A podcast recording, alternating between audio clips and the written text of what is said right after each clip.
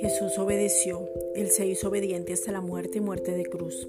Ahora estamos en el obediente y somos obedientes. Filipenses 2.8. No son nuestras acciones, es a causa del que nos habita que entendemos nuestra naturaleza y actuamos conforme a lo que somos. Somos la justicia de Dios en Cristo. Segunda de Corintios 5.21.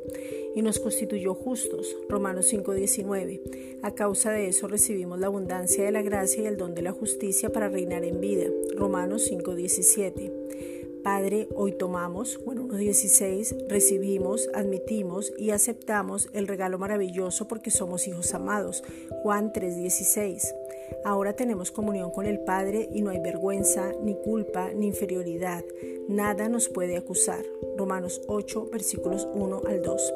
Y esa posición que ya ha sido establecida en nosotros nos sostiene y nos muestra la identidad para traer el cielo a la tierra. Primera de Corintios 10, 26. Hoy te pedimos, Padre, en el nombre de Jesucristo, que podamos ver nuestra posición contigo como Padre y frente al mundo sin inferioridad, donde no importa el pasado, Filipenses 3:13, poder estar delante de las cosas malas del mundo y hacerlas buenas, cambiar cada circunstancia, hablar bien, estar en lo correcto del Padre a causa del que nos habita y lo que no debe huir de nuestras vidas. Tomamos decisiones sabias y oportunas para dejar todo peso y extendernos hacia adelante. Santiago 4:7. Gracias Padre por el denuedo, la confianza, la seguridad y porque nada nos puede detener porque estamos en Él. Efesios 6:20. Estamos en lo sobrenatural porque ya no somos de este mundo. Juan 17:16.